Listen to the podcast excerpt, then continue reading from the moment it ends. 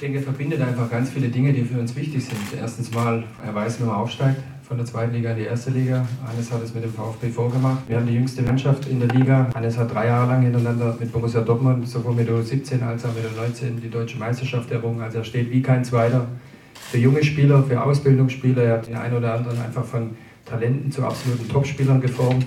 Und diese Kombination, ähm, die macht ihn für mich einfach zum Top-Kandidaten. Von dem her nochmal bin ich sehr, sehr froh, dass wir das jetzt heute so hinbekommen haben.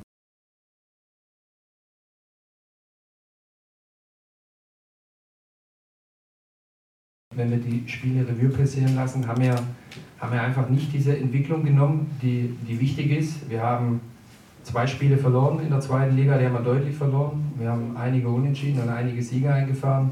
Und wenn wir da alle ganz ehrlich zu uns sind, bei aller Enttäuschung, sind wir mit den Punkten, mit den 18 Punkten, die wir haben, da geht es auch gar nicht um Tabellenplatz, da geht es einfach um die Art und Weise noch sehr gut bedient.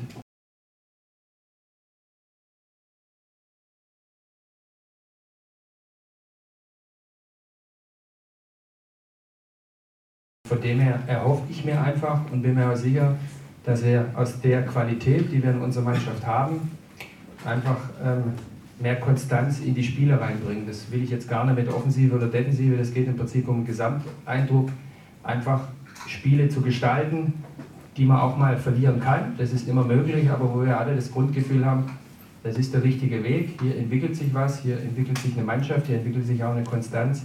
Und das ist das, was wir in den nächsten Wochen hinbekommen müssen, dass wir da wieder ein anderes Auftreten haben.